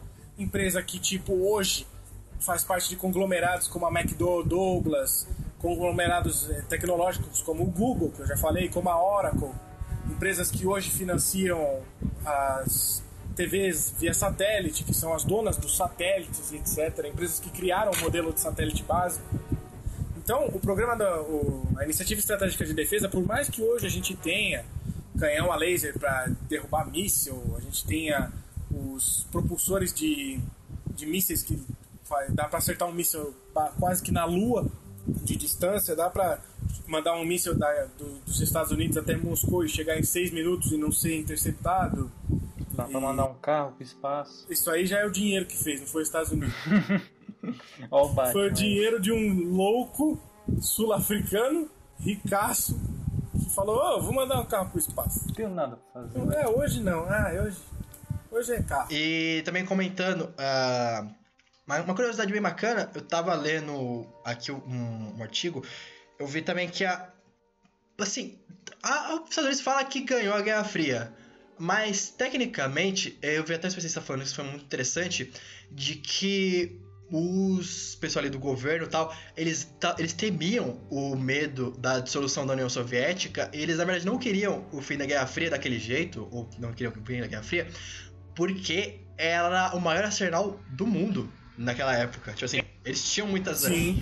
E até hoje a gente tem armamento nuclear perdido em arsenal em país periférico, tipo na Ucrânia. Sim, sim, é isso mesmo. É, é. O, a, é um censo da ONU deu que enquanto os Estados Unidos produziu 11 mil ogivas, não, desculpa, 9 mil ogivas nucleares, a União Soviética produziu 20 mil. E hoje ela tem em disposição para ela 7 Sumiram 13 mil ogivas. Não, não. Algumas foram desativadas, né? Teve umas outras que sumiram também. Sim, é. é, claro que não são todas, é óbvio. Mas, tipo assim, 13 mil ogivas que não estão em funcionamento. O, algumas o governo não sabe onde está. Às vezes tem uma ogiva no, trancada num celeiro, naquela cidadezinha pequena que tá lá deteriorando, ninguém sabe o que, que é. Um belo dia vai explodir a cidade. Você não escuta, você não escuta esses caras falando é, que não sei o que, achou uma bomba da Segunda Guerra Mundial no quintal de casa, enterrada no mar? Vai ser tipo isso, cara. Um belo dia a cidadezinha lá com 30 mil habitantes vai pelos ares e ninguém sabe por quê. É, tipo assim, não precisa nem ir muito longe, né? Tipo, várias armas soviéticas depois foram parar no mercado negro, né? Porque uh, tava acontecendo um período de desmilitarização da União Soviética naquela hora. E, cara, não precisa nem muito longe, né? Várias AK-47 aí que estão na mão de traficante brasileiro era equipamento soviético que tava no mercado Nossa. negro. E foram sendo vendidos. Sim. Cara, não vamos muito longe. O problema, por incrível que pareça, o problema nunca foi. As, nunca foram as armas que foram parar no mercado negro. O problema foram os cientistas que foram parar no mercado negro. Cientistas que ajudaram o Paquistão a ter bomba atômica, que estão ajudando o Kim Jong-un a criar bomba atômica esses caras eram todos soviéticos, de planos soviéticos que saí, caíram no mundão para vender as ideias dele e a tecnologia para criar bomba atômica. Militares também, né? Um monte de foram pro mercado Sim. negro para ganhar uma grana. Sim, os, os mercenários que a gente já tanto falou, tudo, muitos deles saíram da União Soviética de países periféricos, tipo Iugoslávia, tipo Ucrânia. E muita gente o saiu de lá. O Putin tá aí pra provar isso, né? O Putin é, né? O dono, né? KGB. É, não só isso, mas o fim da o fim da Guerra Fria reverbera até hoje, né? Porque teve influência tanto americana como soviética nos países árabes. E muitas guerrilhas, muitos estados, muitos terroristas vêm desse período que era que foi da Guerra Fria, consequentemente criou sim, alguns sim. como o Hamas, a Sim, exatamente. eles são cria do que foi um período da Guerra Fria que acabaram influenciando eles e, assim, um monte de outros, outros fatores, mas muito por conta da influência de, de guerra que eles tiveram. Então, cara, assim, ou, dá pra se dizer que a período da Guerra Fria reverbera até hoje. Muita coisa que acontece no mundo hoje em dia é por conta desse período. Que depois combina também na invasão do Iraque, da, da, das Isso, e tal. A invasão do Iraque que, de fato, os Estados Unidos treinou o Iraque contra os terroristas antes no, na Operação Tempestade do Deserto. Sim, sim. Os Estados Unidos deu caça, todo o, armamento militar iraquiano, quem deu foi os Estados Unidos, e depois os Estados Unidos foi lá e tomou. E esses caras que não morrem entram para grupos militares, paramilitares, grupos terroristas, e eles treinam os caras. Como que a Al-Qaeda tinha treinamento militar, tática de guerrilha? Isso aí você não aprende da noite pro dia, cara. Isso aí é que você compra de um militar que fez parte de alguma coisa. E isso aí reverbera até hoje nessas novas, nessas novas táticas de terrorismo que a gente tem no mundo das novas instituições terroristas paramilitares. É foda, o reflexo foi foda. Mas então, acho que é isso, né? Porque já falou de tudo, né? Tipo, não falou de tudo não, que é muita coisa que tem 40 anos, quase 40 anos aí de Guerra Fria, mas... Não, não dá. Gente, é isso, né? Porque a, União so... a Guerra Fria de fato acaba com a abertura e a dissolução da União Soviética e a instalação da Rússia, que é reconhecida como a sucessora da União Soviética na ONU, tanto que entra como na... no lugar da União Soviética lá na cadeira e tal. E é isso, acaba em 91 e foi um período longo, com muito medo de guerra, com muito medo de bomba, com muitas maravilhas da ciência sendo descoberta, tanto que graças à Guerra Fria a gente tem muito investimento ao que foi os satélites, ao que foi a, a, a lançamento de foguetes, influenciou a cultura pop de N e N maneiras. Foi muito foda com filmes, HQs, livros. Uma grande cena que foi resultado da né, União da Guerra Fria é aquela cena dos Simpsons que tá os caras da Rússia assim na ONU os caras viram, ah, agora vamos executar nosso plano. Aí eles viram uma plaquinha assim, tá União Soviética. o, que o Lenin tá ressuscita. Ele, ressuscita. É os, maravilhoso esse episódio. Os, o bagulho da, do desfile tá andando, assim, abre a portinha, sai os tanques, os mísseis, o exército começa a marchar. esse episódio é maravilhoso. É muito caralho, mano. Ai, cara. Não, mas nada vai superar o episódio que o Homer, ele vai pra passar férias lá em Israel, não sei o quê. Aí ele... Aí tá passando, tipo, uns caças assim na, na fronteira. Aí o Homer tá meio perdido no meio do deserto. Aí, pra ele chamar a atenção dos caças, ele pega a bandeira de Israel, amassa, amarra num pedaço de pau e ataca fogo nela, assim. E fica balançando pros caças verem eles. Mas tá pra sinalizar, né? Pedir ajuda, um bagulho assim. É, ele tá lá assim, fica a bandeira pegando fogo, cara. É muito engraçado. Tem um, tem um também que é muito bom, que tem os dois... os, caça, os caças americanos com tecnologia... Com tecnologia eh, israelense, né? Aí eles estão passando assim, aí o Willy tá xingando os caças porque eles passaram muito baixo e levaram as folhas, né? Aí ele tá xingando, aí o caça mira nele e aparece na tela do caça anti-tanque iraquiano. tipo, pro Willy, tá ligado? ah, gente, mas então, foi isso nosso cast de Guerra Fria, espero que vocês tenham gostado. Uh, senhores, se vocês querem fazer indicação de alguma coisa, algum livro, algum filme, um quadrinho, qualquer coisa relacionada à Guerra Fria, só pra a complementar o tema? Tem um filme que o Seixas indicou pra gente, eu até assisti depois que a faculdade acabou, é bem legal. Não, um pouquinho antes de ter acabado. Que é o Adeus Lenin, uma comédia. É, um cara, ele tem uma. ele vive na parte oriental da Alemanha, né? Aí a mãe dele, tipo, é mega fervorosa. Lenin, Stalin, tipo, corre no sangue. Aí a mulher entra em coma e ela fica, tipo, um, vai, uns 10 dias em coma. Mas dentro desses 10 dias, tipo, aí rola tudo, rola todo esse fim da Guerra Fria. Tipo, a União Soviética cai e tal, entra capitalismo. Cai o muro de Berlim. Isso, aí o moleque fica tipo, mano, se minha mãe vê que o negócio caiu tudo, ela vai ter um troço. então, tipo, ela tem uma cena que é muito boa, tipo, ela tá no. Eu não lembro agora como é que ele faz para resolver. Mas aí o que, que ele quer fazer? Ele tá tentando fazer de tudo para convencer a mãe dele que o Estado Soviético ainda tá de pé. Aí tem uma hora que ela tá deitada assim na cama dela, ela dá um puta berrão. O que que é aquilo? Aí tipo, o moleque olha, os caras tá colocando um banner gigante num prédio da Coca-Cola. Nossa. Nossa, coitado, meu Deus, Coca-Cola. É, tia, a casa caiu. É. É bacana, cara. Eu vou ver esse filme depois, não sabia dele. É da... boa indicação. Você, Luiz, tem alguma coisa pra indicar? Ó, eu quero indicar para vocês um livrinho que é, é, tipo um livreto, assim, de encarte, que ele foi a base do meu TCC de faculdade, inclusive, que se trata de Guerra Fria. E é, meu, melhor livro que eu li até hoje. Ele tem gráficos absurdos, assim, de como é que funciona um ataque terra-ar, um ataque ar-terra, sobre o, o tamanho do, do range de defesa de um satélite de detecção de lançamento de mísseis da União Soviética e dos Estados Unidos, assim. É, se você é nerd, você vai adorar, cara. Chama Guia de Armas de Guerra.